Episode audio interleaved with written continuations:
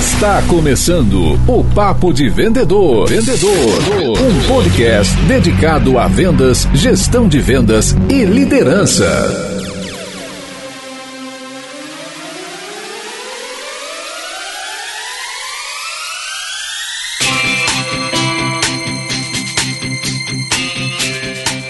Olá, supervendedores, tudo bem? Estamos começando o nosso 12 episódio do Papo de Vendedor. Hoje a gente vai falar como manter o seu machado afiado, né? Desenvolvimento contínuo. Eu sou Leandro Munhoz e aqui do meu lado tá Daniel Mestre. E aí, pessoal, como é que vai essa força? E antes da gente começar o nosso programa, eu queria muito pedir uma gentileza para você que nos acompanha. Queria muito que você entrasse no Castbox, né? castbox.com ou entrasse também na, no iTunes Store e encontrasse o Papo de Vendedor, o nosso podcast, e deixasse a sua nota, a sua avaliação sobre o nosso programa. Né? Ali tem cinco estrelinhas, a gente espera que você dê cinco estrelinhas para gente e escreva um comentário. Essa ação ela é muito importante para gente porque faz com que o nosso programa chegue a mais pessoas. Então é uma forma de você dar um feedback para o nosso trabalho, e o seu feedback é sempre muito bem-vindo, e também ajudar o nosso programa a chegar ao maior número de ouvintes. Tamo junto?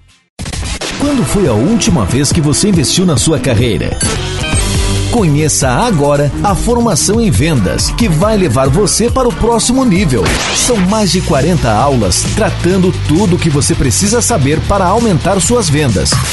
Tenha acesso a todas as técnicas, estratégias e comportamentos utilizadas pelos top performers para realmente ganhar dinheiro com vendas. Acesse o site www.supervendedores.com.br www.supervendedores.com.br e conheça ainda hoje a nossa formação.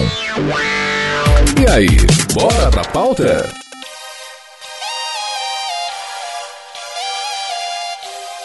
O que é esse tal de desenvolvimento contínuo? Quando a gente fala afiar o machado, o que, que eu quero dizer com isso? Outra pergunta que é muito comum: será que eu nunca vou parar de estudar? E o velho ditado, né, falado por muitos palestrantes, treinadores, coaches: quanto mais estudo, mais sorte eu tenho. Eu acho que a grande questão é: será que eu estou investindo suficientemente em mim? Ou melhor, eu ainda estou olhando, né? Eu tenho um olhar de construção de carreira para minha profissão ou eu estou mais deixando a vida me levar? E para conversar sobre esse assunto, hoje a gente trouxe o Maurício Micheletti. Maurício, seja muito bem-vindo ao Papo de Vendedor. Valeu, Leandro, valeu, Daniel. Legal, Maurício, seja muito bem-vindo. E já emendando a primeira pergunta para você, né? Como manter o machado afiado? O lance do machado ficou famoso, né? Atribuíram essa frase pro Abraham Lincoln. Eu nem sei se é verdade, mas ele dizia que se ele tivesse oito horas para cortar uma árvore, ele ia passar seis horas afiando o machado, né? Uhum. Afiar o machado é um troço que é pro resto da vida. Tudo que você quer fazer bem feito, você tem que estudar um monte, você tem que ser o maior especialista naquilo que você faz, senão você vai ficar irrelevante relevante com o tempo, não tem outro jeito, é só isso mesmo. Vindo de encontro aí com o que o Maurício falou, muitas vezes a gente estudou bastante, gastou um tempo afiando o nosso machado, mas com o passar do tempo e com o passar das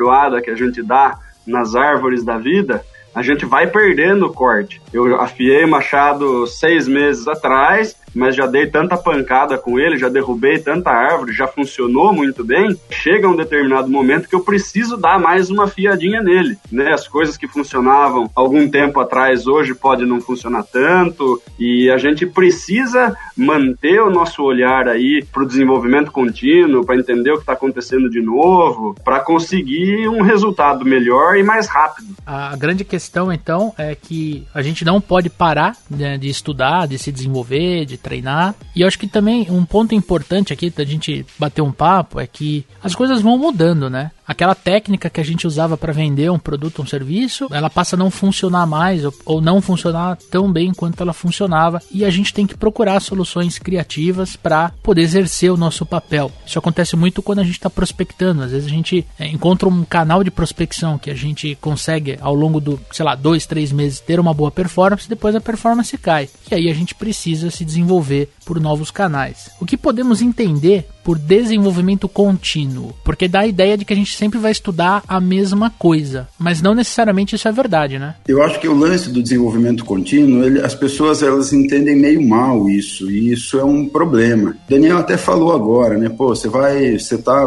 dando um monte de machadada aí, quando você vê, passou seis meses que você não afia o machado. É um absurdo, né?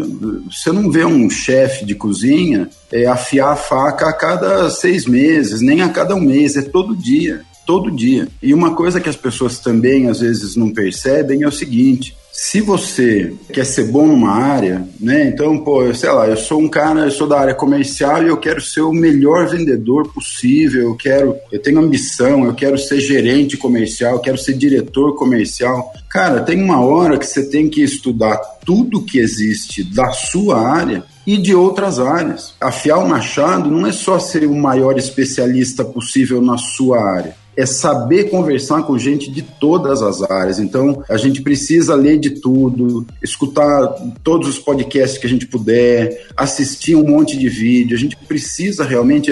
A, galera precisa entender o seguinte na minha cabeça: é assim, ó, estudar é igual instalar software no seu cérebro. Quanto mais softwares você tiver, mais você vai conseguir fazer com esse computador que você tem dentro da cachola. Então não adianta você ter um software hiper parrudo, mas ter só ele. Você tem que saber de tudo um pouco, você tem que ser bem informado. Então tem muita coisa para fazer. Eu acho que isso é o mais importante. A galera entender que não tem parar de estudar e estudar é, não é necessariamente estudar formalmente, é, é saber o tempo inteiro, é curiosidade. Outro ponto aí também, utilizando a frase do Machado, né? Tem muita gente que acha que o Machado vai resolver todos os problemas. E às vezes a gente precisa de uma outra ferramenta. Se o meu problema é descascar uma batata e eu só tenho machado, e no encontro com o que o Mal falou aí, de ter uma diversidade de softwares à nossa disposição, se eu preciso descascar uma batata eu vou tentar fazer isso com machado, vai sair uma merda, entendeu? Então a gente precisa saber, o vendedor que nos ouve, né, se ele vende para RH, né, no início da minha carreira eu vendia pneu, logo depois eu fui vender para RH. Porra, eu fiz MBA de gestão de pessoas, eu fui entender o que é importante para o meu cliente. Não adianta eu só estudar ferramenta de vendas a vida inteira e na hora que eu sento do lado de um RH para conversar com ele, ele fala: Meu, esse cara não entende porra nenhuma do que eu faço, ele não consegue entender a gravidade do meu problema, ele não consegue entender a minha situação, como que ele vai querer me ajudar? Né? Então, se eu sou um vendedor que vai vender qualquer tipo de coisa, eu preciso entender para quem eu vendo e o que é importante para aquela pessoa, uhum. né? Porque se a gente quer ter empatia com a pessoa do outro lado, eu preciso entender as dificuldades dela, preciso entender o mundo da forma como ela vê. Tem muita gente que fica bitolado aí no negócio, né? Sabe tudo de vendas e mais um pouco, mas não consegue se conectar com o cliente do outro lado. Então, se você vende para RH, faz um curso de RH, se você vende, que nem eu vendia para oficinas mecânicas, tenta entender quais são os desafios desse cara,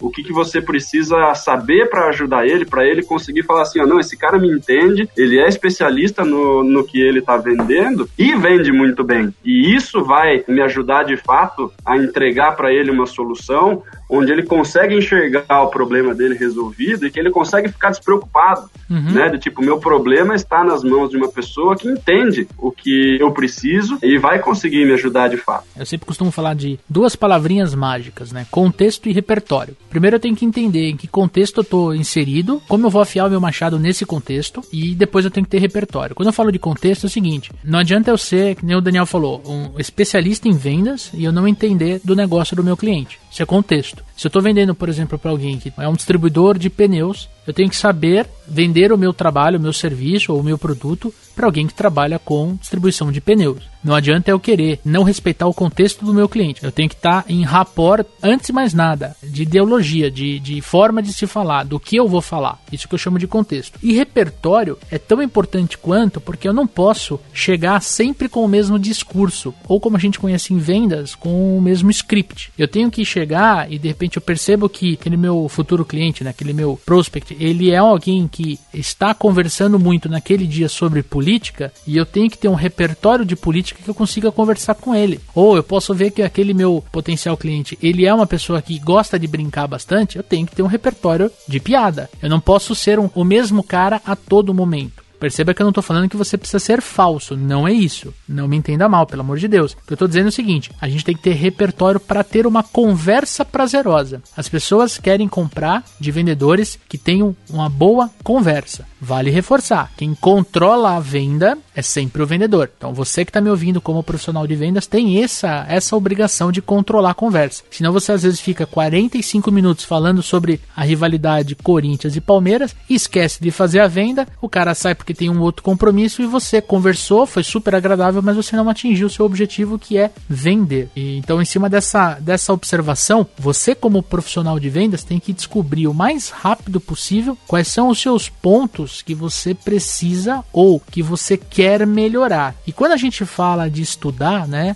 A gente está falando muito de afiar o machado, que é uma forma da gente estudar, da gente treinar, não quer dizer que precisa ser chato. Você ouvindo este podcast, você está afiando o seu machado, você está buscando o contexto, buscando o repertório para conversar com outros clientes. Mas em cima desse tópico preciso, sobre como eu posso descobrir aonde eu preciso melhorar, o que, que você acha, Dani? Tem alguma forma mais fácil do amigo ouvinte descobrir onde é que ele pode melhorar? Eu costumo falar para os meus alunos que se ele usa ali a ferramenta de funil de vendas de forma adequada e ele tem as taxas ali de aprovação, né, como que está fluindo o funil dele, se ele avaliar a performance dele em cada nível do funil, ele vai perceber que em determinada etapa comercial, por exemplo, ele está perdendo muito negócio. É normal que a gente, ao olhar o nosso funil, a gente perca clientes em todas as etapas comerciais mas eu preciso perceber aonde o meu funil está engargalando mais para eu identificar, porra, na etapa de investigação de necessidades, por exemplo, eu tô comendo bola. Eu preciso começar a estudar um pouquinho melhor essa etapa para os meus clientes pararem de me rejeitar naquela etapa, né? Então, quanto melhor eu, eu identifico necessidade, melhor eu vou conseguir montar a apresentação, melhor eu vou conseguir negociar. Se eu estou perdendo muito negócio logo no início, estou prospectando pra caramba, mas não estou conseguindo agendar reunião, as pessoas não estão ficando interessadas, eu preciso melhorar o meu discurso inicial, o meu rapport, a minha habilidade ali de gerar uma empatia logo nos primeiros minutos e fazer com que o cliente, no mínimo, fique interessado em me ouvir, né? Eu identificando pelo meu funil ali onde estão as minhas maiores dificuldades, é ali que eu preciso gastar um tempinho a mais para melhorar. Né? Eu não preciso pegar vendas e estudar tudo, né? Eu posso, porra, preciso melhorar prospecção. Eu estou prospectando pouco, vou melhorar a prospecção e a partir daí ver até onde os meus clientes estão fluindo sem grande dificuldade. Sempre lembrando que se eu estou com um problema ali na, em negociação, muitas vezes a, o problema pode ser na investigação de necessidade. Né? Às vezes a gente barra em alguma etapa do funil por erros anteriores. E, né? Isso e acaba é um nem percebendo, mais difícil, né? Isso, é um pouquinho mais difícil da gente identificar. Mas com um pouquinho de reflexão aí, se você está com uma dificuldade em montar a proposta, de repente, dá para entender que você errou um passo atrás. Só com essa análise do seu funil, você já consegue identificar alguns pequenos pontos para saber onde eu posso melhorar. E daí eu já queria até emendar com uma pergunta para o Maurício, né? Tem muito vendedor que nos ouve que ele pode ser autônomo, ou ele é representante comercial, ele trabalha externo e tem pouca supervisão e tudo mais, ou ele tem um supervisor mas um supervisor que não tem costume de dar feedback contínuo, de mostrar para você onde você pode melhorar. E, todos esses vendedores que eu citei aqui, eles sofrem com a falta de feedback, né? Quando eu faço uma cagada ou quando o meu gerente me mostra aonde eu estou errando, fica muito mais fácil de eu saber onde eu preciso melhorar. Às vezes ele até aponta o meu erro, a minha falha, já me dando uma nova forma de fazer isso, já me corrigindo e já, e já me desenvolvendo. Mas tem muito vendedor aí que sofre com a falta total de feedback, né? Ele só toma pau na rua, não sabe onde ele errou, né? Como esse cara pode, de repente, tentar identificar aonde ele está errando se ele não tem feedback de um gestor, se ele tem um gestor é, que não está prestando atenção nisso, ou se ele realmente é sozinho. Como que ele consegue, de repente, identificar isso daí, Mal? Eu tenho um monte de coisa para falar. Vou falar direto com quem está ouvindo a gente, beleza? Vou dar um baita de uma ignorada em Daniel e Leandro e agora eu vou falar com quem está ouvindo a gente. Você que está ouvindo isso agora, porra, você não tem feedback Pô, que triste, né, meu? Mas é, você não tem namorado, não tem namorada, você não tem amigo, não tem é, professor. Cara, feedback é um troço que a gente recebe o tempo inteiro. O tempo inteiro. A diferença é se eu afiei meu machado bem o suficiente, inclusive para perceber feedback. Cara, eu já ouvi milhares de vezes alunos meus falando: ah, meu chefe não me dá feedback. Cara, seu chefe não é Deus. Você tem feedback de cliente o tempo inteiro. Quantas histórias ruins de coisa comercial eu já vivi, de comprar uma TV e o vendedor saber menos do que eu, porque ele esqueceu que existe internet, cara, e que eu já vi tudo que eu tinha que ver e ele sabe menos do que eu. De trocar de carro e o cara vir com conversa mole para cima de mim. Sabe, afia seu machado na técnica da venda, na técnica da negociação, mas não para nunca de afiar seu machado de gente Aprenda a ser uma pessoa legal. Entenda o quanto você pode ser mais bacana do que você é, o quanto dá para ser gente boa. É o vendedor que domina o processo da venda desde que ele seja uma pessoa bacana. Se você não é uma pessoa bacana, se você é um cara difícil de lidar, se você é uma pessoa que é arrogante, se você conta demais com o seu sucesso passado, etc., amigão, vai afiar seu machado urgente sobre quem você é. Feedback está aí o tempo inteiro, feedback está no olhar das pessoas. O Daniel, que conviveu bastante tempo comigo, sabe a importância que eu dou com um troço que eu chamo de sobrancelhada. Entende? Às vezes, pela sobrancelha da pessoa, você sabe se ela está te ouvindo ou se ela não está vendo a hora de você parar de falar. A gente precisa ser um ser humano bacana para ser um profissional bacana. Eu sei que tem um monte de gente que está ouvindo aí. Meu chefe é um baita de um babaca e ele deu certo na vida. Sim, existem pessoas babacas que dão certo na vida. O problema é que elas geram ruído onde elas estão e essas pessoas não ficam lá por tanto tempo assim. Com isso, você vai se tornar um vendedor incrível porque as pessoas vão querer falar com você, mesmo quando você não está vendendo nada. E aí você sabe que o teu sucesso está batendo na tua porta. Eu estava conversando com um cliente e ele falou justamente isso, cara. Ele falou: olha, percebo que é, eu estou indo bem, né? É, o feedback do cliente, né? Que nem vocês comentaram. Quando o meu cliente ele me procura para falar de um assunto que não está necessariamente ligado ao meu produto ou serviço. É quando ele começa a me enxergar como um especialista no segmento do mercado que eu atuo e não necessariamente no produto que eu vendo. Eu achei brilhante isso, Maurício, é, de você afiar o seu machado no fator humano, né, nas pessoas. Né? Você usou o termo gente,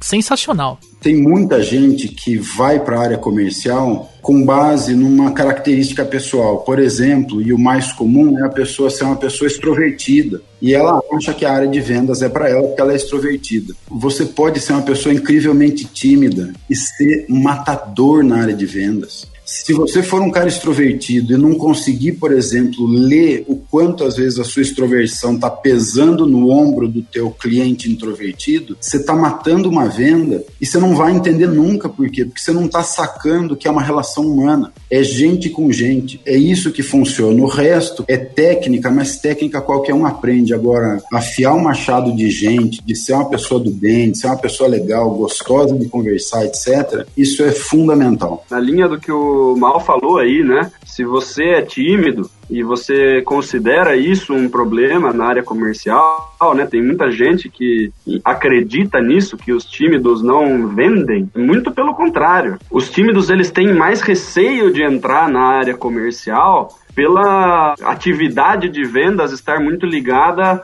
a você falar com um monte de gente que você não conhece e tudo mais. E as pessoas acreditam, né, muito nesse negócio de que a comunicação vende muito e com certeza vende, mas as pessoas esquecem que vender é fazer a pergunta certa e conseguir fazer a leitura do cliente. E os extrovertidos têm uma dificuldade enorme de parar de falar. Né? E quando param de falar, só estão esperando a vez de falar de novo. Não estão prestando atenção nas reações do cliente, que são os feedbacks que o Maurício falou, de tipo microexpressões faciais que na verdade estão te dando um feedback valiosíssimo do tipo, cara, o que você tá falando para mim é merda absoluta. O cara tá te dando todo o feedback que você precisa ali e você não tá prestando atenção, uhum. né? Porque você tá esperando a sua vez de falar. E os tímidos são muito mais ligados a esse tipo de leitura, eles preferem ficar quietos e avaliar o ambiente e fazer uma leitura melhor desse tipo de coisa, né, Mal? O lance da timidez, por exemplo, né, e é, e é por isso que eu estou insistindo muito nisso. Se você é, quer ser uma pessoa de absoluto sucesso na área comercial, Primeiro, óbvio, domine todas as técnicas, todas. Saiba tudo que tem para saber e mais um pouco. Mas, se você não entender de gente,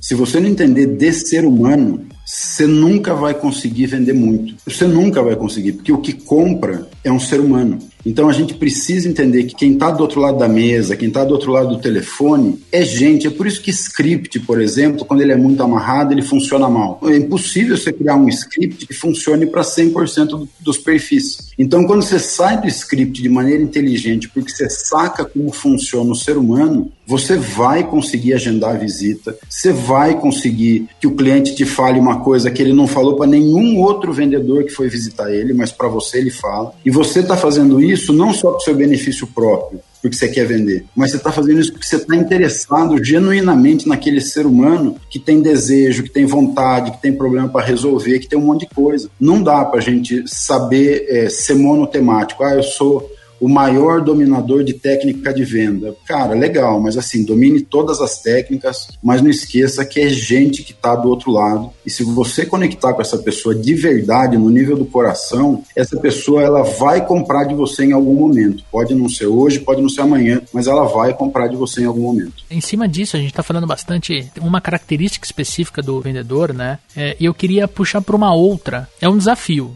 né, o que eu vou falar aqui, eu acho que quem está me ouvindo, ou pelo menos eu posso falar por mim, né, que é a questão da disciplina. E o Daniel trabalha muito com isso, e eu queria que, Dani, se você puder, qual é o papel da disciplina no desenvolvimento contínuo, cara? Cara, a disciplina é importantíssimo pelo simples fato de fazer as coisas acontecer. O pessoal fala muito de motivação em vendas, mas motivação é só o que faz você dar o primeiro passo. Então, assim, a motivação se você for fazer uma correlação aí, é o que faz você se inscrever na academia.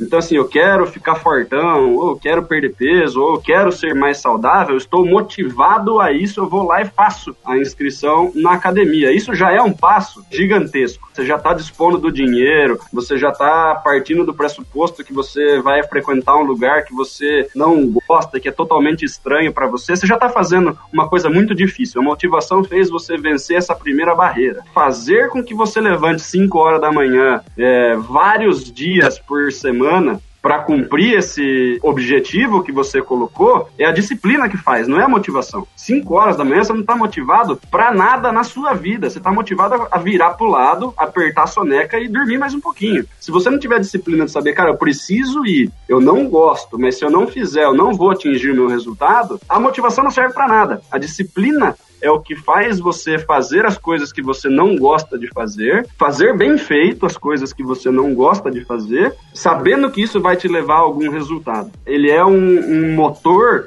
muito mais forte do que a motivação. A motivação é a primeira marcha, é para você sair da inércia, né? Para você sair do estado parado e se colocar em movimento. Mas para você se manter em movimento, muitas vezes você não vai conseguir contar com motivação todos os dias. Você vai precisar de disciplina. Uhum. Né? Se você não tem disciplina, você faz a matrícula na academia e para de ir. Você começa a prospectar um monte e não faz follow-up, porque fazer follow-up é chato. Eu acho que eu estou incomodando o cliente e tudo mais. Né? Então, o papel da disciplina está muito mais ligado a conseguir continuar fazendo coisas que são mais chatas, né? mas sabendo que isso é necessário para chegar no, no resultado esperado. Queria falar com as pessoas que, assim como eu, eh, se consideram indisciplinadas. Eu não sou um cara disciplinado, eu achava que eu não era, na verdade, eu descobri que eu sou. Esse lance da disciplina, qual que é o problema? O problema é que a gente aprendeu isso errado. A gente aprendeu que disciplina tem a ver com rotina e com sacrifício. Então, ah, eu tenho que fazer sacrifícios o tempo inteiro. E sacrifício é fogo. Mas a história tá cheia de gente que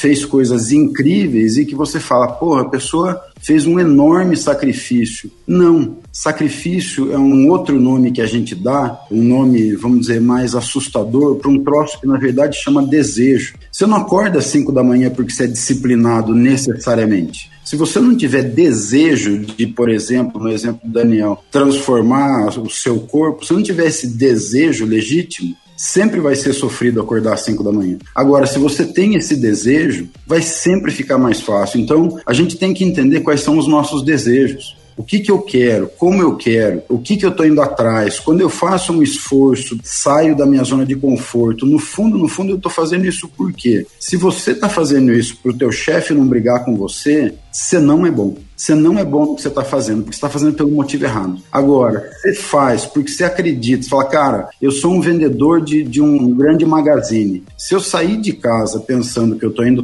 trampar, eu, eu vou fazer meia boca. Agora, se eu sair de casa pensando, cara, hoje eu vou ajudar uma pessoa que precisa lavar a roupa da casa dela a levar a melhor máquina de lavar para casa dela. Eu vou fazer isso por ela, não é pela minha meta, não é pela minha comissão. Hoje eu vou fazer isso por essa pessoa. Você vai vender. Você vai vender. E você não vai vender a máquina. Periga você vender a máquina de lavar é uma secadora no pacote. Por quê? Porque você está fazendo pelo motivo certo, porque o seu desejo está no lugar certo. Então, disciplina é desejo, não tem outro jeito. A gente escuta muito, né, nos últimos tempos, chamado-se autorresponsabilidade. E como é que como é que ele encara esses desafios e olha ainda mais para o lance de afiar o machado? Essa coisa da responsabilidade, da autorresponsabilidade, do accountability, isso é um troço que você tem que desenvolver. Tá. Você tem que começar a, a olhar o seu dia a dia de trabalho e entender o seguinte: quem eu vou ajudar hoje e como é que eu faço para minha intenção nesse processo ser a intenção correta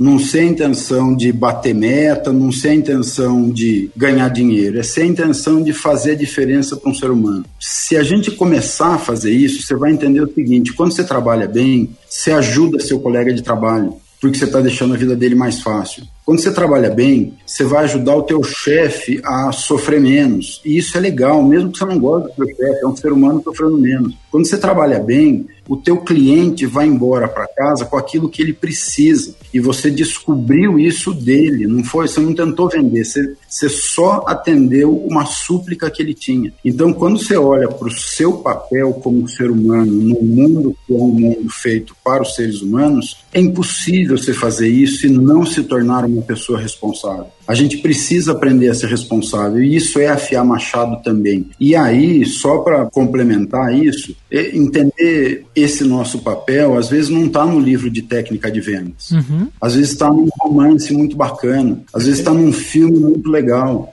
Então, é por isso que a gente precisa aí xeretar tudo. A gente precisa ser curioso, porque daí a gente começa a entender o que, que a gente está fazendo. É o lance do repertório, né? A curiosidade vai me mover a ter um repertório maior, e aí eu sou uma pessoa mais interessante para aquele meu cliente. Por ser uma pessoa mais interessante, ele me recepciona na empresa com uma outra forma, eu me sinto muito bem-vindo, e aí a venda ela acontece naturalmente. E aí a gente para, nossa, mas ele é um super vendedor, ele consegue vender mais do que o dobro do segundo vendedor. Não, às vezes é o repertório faz muito sentido. E para mim, o lance da autorresponsabilidade está muito atrelado a eu entender e assumir que o meu sucesso depende de mim. Ponto. Eu entendi o lance que o Maurício comentou. Às vezes a gente trabalha para um, um chefe que a gente não, não admira, é, que às vezes ele é chato, às vezes ele é escroto, mas a partir do momento que eu tenho essa visão de que o meu sucesso depende de mim, o meu desejo de melhorar, ele passa a ser 100% meu e não mais motivado por aquela possível promoção, por aquele possível aumento. E aí sim, a gente consegue ser mais disciplinado. Eu também acredito que tem momentos da vida que nós somos mais disciplinados, outros momentos menos, enfim, porque tem muito contexto de vida, né? Nós também somos seres humanos, afinal de contas. Só que a autorresponsabilidade, para mim, ela tem um significado muito grande porque me dá controle me dá controle em cima dos meus resultados. Então, se eu quero, por exemplo, falar inglês, né, poder conversar com um, um americano e ele me entender, só depende de mim. Não, não depende da economia, não depende de quem está no governo, do valor do dólar. Depende de eu sentar minha bunda na cadeira e eu estudar, seja com um professor particular, numa escola, num aplicativo online, ou se não, assistindo filme com legenda em inglês. Eu acho que a autorresponsabilidade traz uma luz para as pessoas encararem os seus desafios estar estarem mais motivadas e disciplinadas por causa do desejo de vencer.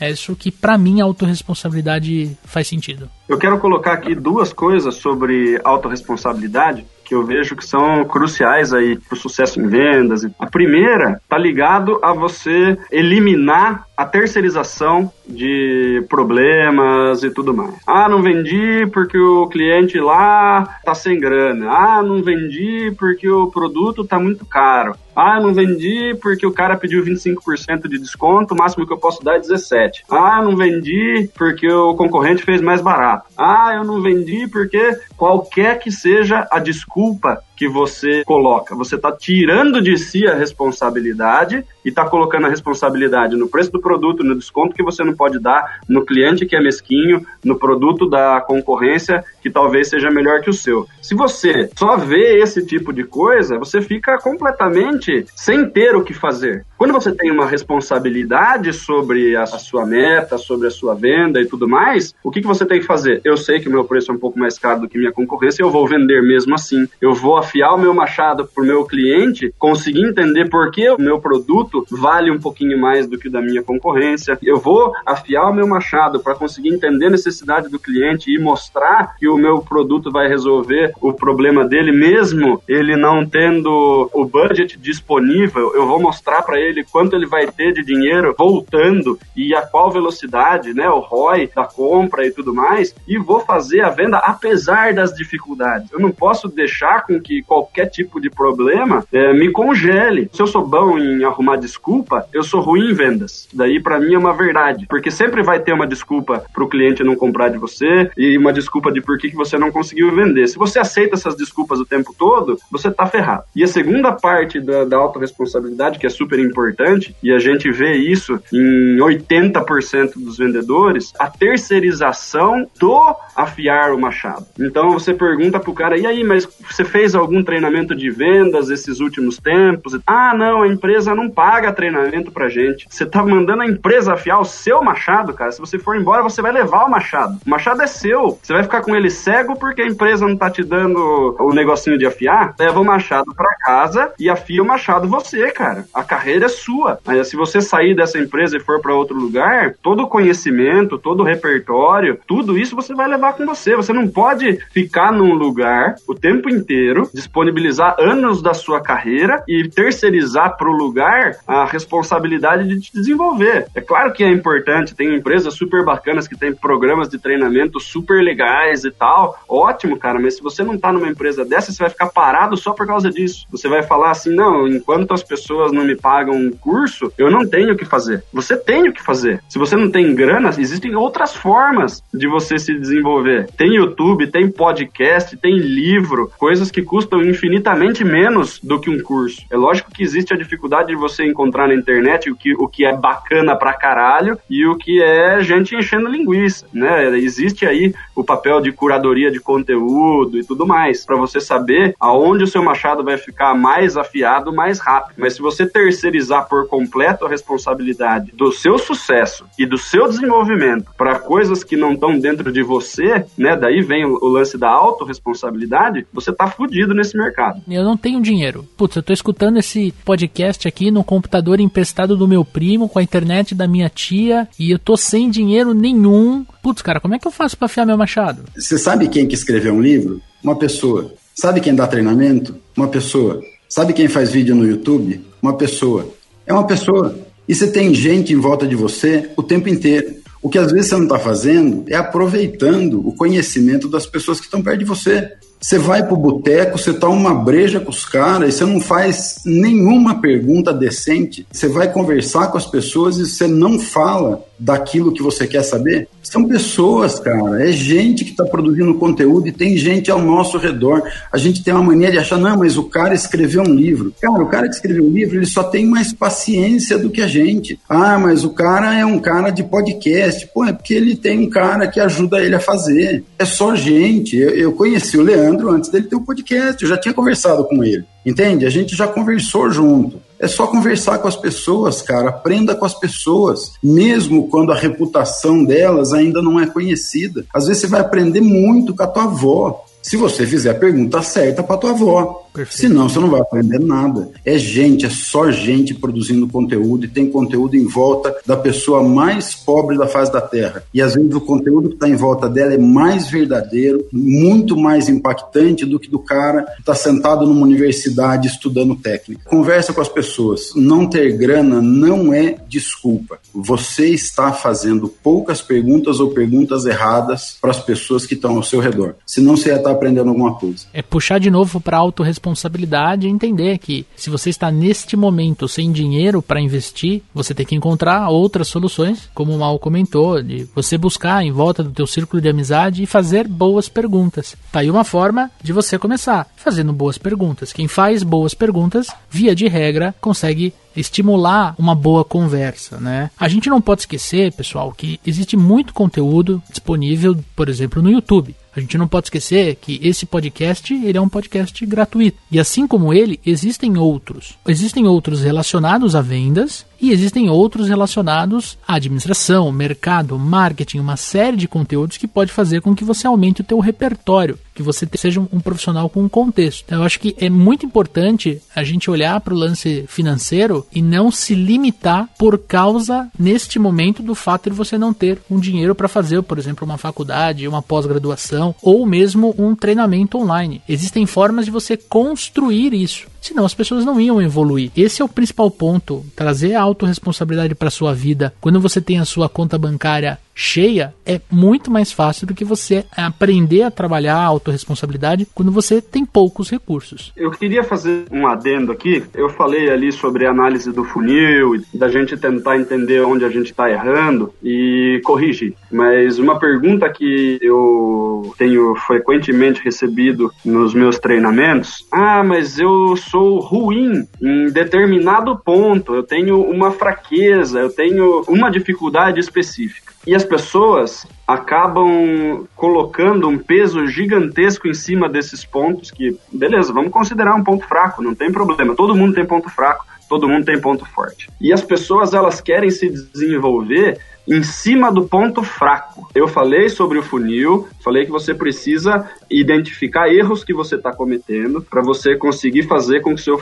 o seu funil flua melhor. Mas é completamente diferente de eu falar assim, ó, se você é tímido, você precisa virar um extrovertido, você precisa trabalhar sua extroversão. Isso está totalmente equivocado. Tá? Eu uso um exemplo que o pessoal entende muito fácil, que é o seguinte: se a gente for avaliar o ponto fraco das pessoas e tentar fazer as pessoas treinarem esse ponto fraco, primeiro, um desgaste gigantesco para você transformar esse ponto fraco em alguma coisa que seja só um ponto normal. Não deixou de ser fraco, mas também não é um ponto forte. Tá? O exemplo que eu uso é o seguinte: se eu sou técnico do Barcelona e eu tô treinando Messi, que é um fenômeno mundial, eu vou chegar para ele e falar assim: Messi, chega aqui, cara. Eu tô vendo aqui, você nunca treinou no gol, cara. Vai lá no gol, Vamos treinar você pegar umas faltas, vamos treinar você na zaga, vamos treinar sua marcação, porque você tá ruim nesses pontos primeiro, você vai desperdiçar um tempo gigantesco treinando um cara numa posição errada, num negócio que ele não vai ter que fazer com frequência, um negócio que vai ser extremamente doloroso pro cara, uhum. entendeu? E que, sim, no fundo, qual vai ser o resultado do Messi catando no gol ou treinando na zaga? A gente pode demorar seis meses treinando o cara, ele não vai se tornar um grande goleiro, e isso não vai melhorar a performance dele no campeonato. Então, o que, que eu quero melhorar no Messi? O que, que eu quero melhorar nos grandes fenômenos? As coisas que fazem ele ser fora da curva, entendeu? Vamos, vamos treinar é, drible, vamos treinar finalização ainda mais, porque é isso que vai fazer a gente ganhar o campeonato, é isso que vai fazer ele marcar gol, uhum. tá? Se ele tem alguma falha que ele tá cometendo de passe, de último passe, de coisas ali, ele não é perfeito, ele tem coisa para melhorar dentro da atividade que ele exerce, dentro do perfil dele, dentro do jeito dele de jogar. Ali a gente precisa fazer treinos, entender onde ele tá errando no papel dele, dar umas dicas para ele. Com certeza ele teve técnicos gigantescos dando feedback para ele para ele se tornar o jogador que ele se tornou. Mas eu pegar um vendedor que tem um determinado ponto fraco e falar para ele ficar treinando em cima desse ponto fraco para isso deixar de ser um ponto fraco, isso não vai tornar ele um vendedor melhor. Ele precisa ter o que o Maurício estava falando, de entender a ele mesmo, de eu saber qual é o meu ponto fraco e me policiar para esse ponto fraco não ser uma coisa que está atrapalhando o meu desempenho. Uhum. Se eu sei que eu sou, e o Maurício sabe, né, eu sofri sofri muito com pontualidade. Eu entendendo que eu era uma pessoa atrasada, eu mudei algumas coisas e eu tento não chegar atrasado. Isso não vai me tornar o cara mais pontual do universo, vai me tornar uma pessoa preocupada em não atrasar para não me ferrar. Mas o tempo que eu vou me dedicar não é no, na gestão de tempo, não vou ficar fazendo curso dessas coisas, porque vai melhorar muito pouco meu desempenho lá na frente. Eu quero me aperfeiçoar aonde eu já sou bom para eu virar, eu virar um cara fora da curva. Se a gente ficar olhando só para o que a gente tem de ruim e querer melhorar esses pontos, a gente vai ficar um tempão treinando coisas que são dolorosas, coisas que vão parecer aí aquela questão do sacrifício que o Maurício falou, né? Que são coisas que vão encher um pouco o meu saco e eu não vou ver resultado disso. Então é muito importante a gente saber aonde gastar o tempo nosso de desenvolvimento. Tem gente que, pô, tá ferrado de tempo, meu, não tenho tempo para nada. Vou dormir ouvindo podcast para torcer pro meu inconsciente e captar alguma coisa. E a gente precisa dedicar tempo melhorando o que vai trazer resultado pra gente, não sofrendo para mudar coisas que são do nosso interior, uhum. que daí vai ser desgastante, vai ser uma coisa ruim. Como é que eu começo a afiar meu machado? Eu começo perguntando pro meu eu interior, né? O que, que eu quero da vida? Entende? E a resposta não pode ser uma coisa fora de mim, não pode ser tipo dinheiro. Dinheiro está fora de mim. Agora, pô, eu quero, sei lá, eu quero ter conforto. Bom, conforto é um troço que eu sinto dentro de mim, não fora de mim. Então, pô, eu quero conforto. Para isso precisa de dinheiro, beleza, vou atrás. Para eu ir atrás daquilo que eu preciso para fazer bem para o meu interior, como é que eu decido o que fazer? Eu olho qual é a coisa que geralmente gera elogio para mim. Onde é que eu sou fora da curva? Onde é que eu sou melhor que a média? E aí eu vou gastar toda a minha energia nisso. Eu quero ser excelente naquilo que eu sou bom. Eu não quero ser mediano naquilo que eu sou ruim, né? Que é o que o Daniel tá falando. Eu quero ser só excelente no que eu sou bom. Então, putz, eu sou um cara que eu nasci para vender. Eu, eu adoro vendas. Vai atrás, domine tudo, faça curso. É, ah, não tenho dinheiro, meu, YouTube tá aí, siga a gente legal no Twitter, para de seguir hashtag BBB, entendeu? Vai seguir outra coisa, sabe? Vai atrás de, de se transformar numa pessoa diferente, melhor, que faz mais diferença.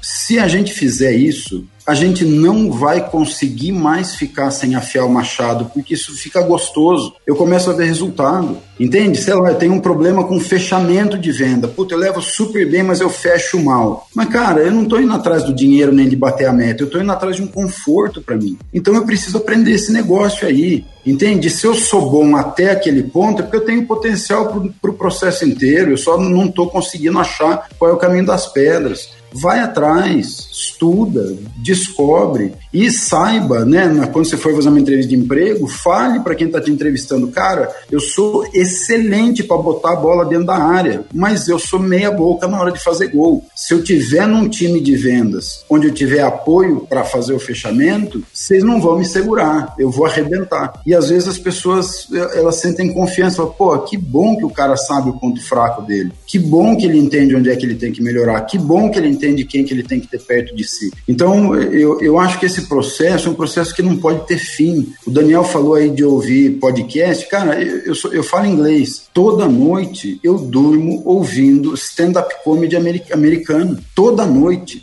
Por quê? Porque eu não falo com gringo todo dia. Eu sei que se eu não mexer com essa parte de falar inglês, vai morrer, vai enferrujar. É um esforço que eu faço? Às vezes é. Mas, pô, é um esforço que eu gosto. Eu estou ouvindo um stand-up comedy, estou continuando sendo capaz de ouvir inglês bem. É um esforço? Precisa de disciplina? É, mas é uma disciplina que tem a ver com o meu desejo de continuar falando bem inglês. Então qual é o problema? Entende? É, as pessoas têm que ir para esse caminho, elas não podem deixar as coisas passar. E só para finalizar isso que eu estou falando, uma pergunta que você tem que fazer para você mesmo, você que está ouvindo a gente aí, pergunta para você mesmo se lá na empresa onde você trabalha, ou no time que você faz parte, o seguinte: eu sou uma pessoa que joga para o time ou eu sou o cara que traz problema para o time? Se faz essa pergunta primeiro.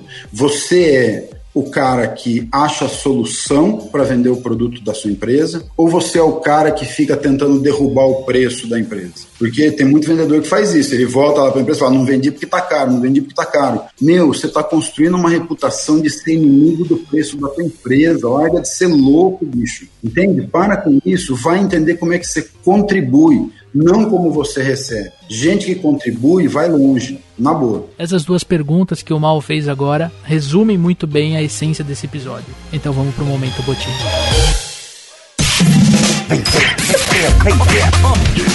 Momento Botini. Momento Botini.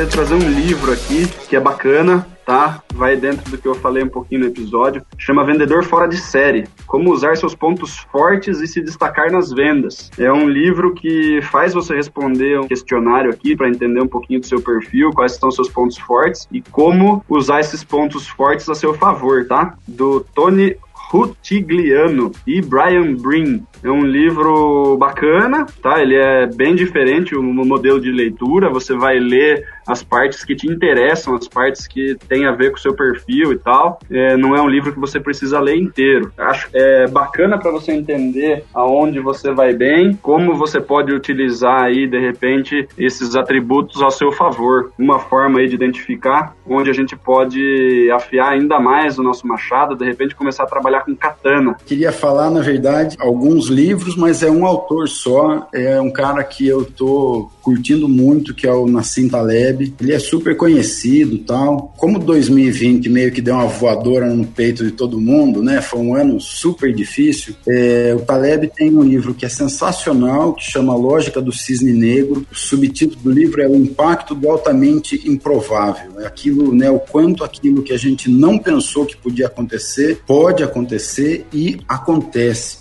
Né? Então é um livro sensacional e um outro livro dele que é muito legal também é um livro que chama Iludidos pelo Acaso: A influência da sorte nos mercados e na vida. Que a gente tem a, a mania de achar que está tudo no nosso controle e não tá. Tem coisa acontecendo fora da gente é, e ele mostra muito isso, quanto elementos improváveis acontecem e quem é inteligente se vira bem com eles. E como a gente falou hoje, né, de porra, mas e se eu não tenho grana para comprar livro? Sigo na Taleb no Twitter, eu sigo ele. O Twitter dele é nntaleb. Então é um cara sensacional. Eu acho que assim, todo mundo, todo mundo mesmo, independente de profissão tal, se pegou de calça curta aí com 2020, um ano super desafiador, com pandemia, com crise de governo, com bolsa de valores, foi um, né, com petróleo a preço negativo. Foi um ano super louco e o Nassim é um cara que ele mostra o quanto a gente tem que começar a ficar cada vez mais acostumado com o improvável na nossa vida e aceitar isso e saber lidar com isso. Então, são livros que eu recomendo muito e tô lendo e recomendo que todo mundo leia. Aliás, eu tô com o seu Antifrágil aqui, né, Mal? Que é um livro bem mais pesado, bem complicado de ler, é uma linguagem pesadona aí, é um passo acima do resiliente, né?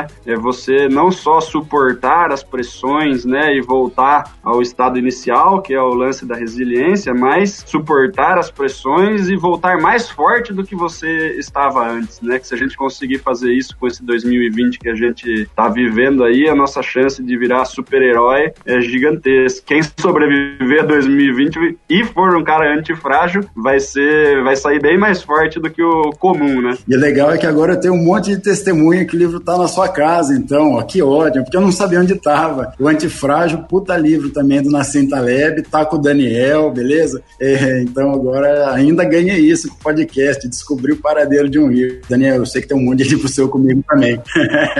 Pessoal, eu tenho três indicações. Uh, são dois livros, uh, vocês perceberam que eu e o Dani a gente indica bastante livro, né? Isso é, é sempre bom. Primeiro livro, a gente falou muito de autorresponsabilidade, então tem a ver com o tema, chama O Poder da Autorresponsabilidade, do Paulo Vieira. Paulo Vieira é um autor que eu também acompanho, eu gosto bastante do trabalho dele. Quando o Mal falou de gente, esse livro veio na minha, ele brotou na minha cabeça, que é Como fazer amigos e influenciar pessoas. Tem uma edição, uma edição nova, né, que é Como fazer amigos e influenciar pessoas na era digital. É um livro que meu avô, né, eu não sei se o um amigo ouvinte sabe, mas meu avô me inspirou muito a trabalhar com vendas. Né? Meu avô me deu esse livro quando eu tinha 12 anos de idade. Cara, 12 anos de idade. E desde então tá comigo e fez muito sentido para mim. E a nossa, vou falar que é nossa, porque é, não é minha, é nossa de verdade. A nossa última indicação é para você conhecer o treinamento dos super vendedores. A gente falou muito de afiar o machado, de desenvolvimento. Eu acho legal trazer também é um treinamento que a gente lançou recentemente. Convido você para acessar o supervendedores.com.br. Ali vai ter um link para você conhecer o nosso programa de desenvolvimento. E se você sentir que faz sentido, que chegou a hora de você treinar junto com a gente, comigo e com o Daniel, é, vai ser muito bem-vindo. Eu tenho certeza que, mesmo para quem é, tem uma, uma limitação financeira hoje, dá para parcelar em 12 vezes, parcelas pequenininhas, de verdade. Você consegue o ROI do, do treinamento em menos de 30 dias com o que a gente ensina, né, Dani? E a gente queria muito, de verdade, que você conhecesse o nosso programa de desenvolvimento dos supervendedores. Fica aí o convite para galera que está afim de se aprofundar um pouquinho mais nos assuntos, né, de vendas, as coisas que a gente já trata aqui no podcast e tal, de uma forma mais estruturada, mais teórica e tal. De novo, né, aproveitando o lance do programa, né, a gente tem o costume de pedir o feedback de vocês no final para a gente ter um desenvolvimento contínuo do podcast, né? Perfeito. né? E hoje estamos com o, o, autor da frase que eu uso todo episódio, né? Que eu roubei do Maurício. Críticas, sugestões e xingamentos. Eu aprendi essa forma de pedir feedback com o Maurício, que está aqui com a gente. Você que está nos ouvindo, meu, muito obrigado. Você que ouviu a gente até aqui, tenho certeza que está motivado a afiar o próprio machado, entendeu aí Boa. a importância de se manter no desenvolvimento, quanto isso facilita a nossa vida, quanto isso agrega para nossa carreira demos diversas dicas aí de como se atualizar, de como se desenvolver, mesmo sem grana. Se você tiver dinheiro para investir, curso nunca é gasto, nunca é custo, né? Sempre é investimento, né? E vai trazer um retorno muito mais rápido do que você pode imaginar. Beleza? Obrigado por ficarem até aqui e nos vemos no próximo episódio. Este podcast foi editado por EditaCast. Acesse editacast.com.br.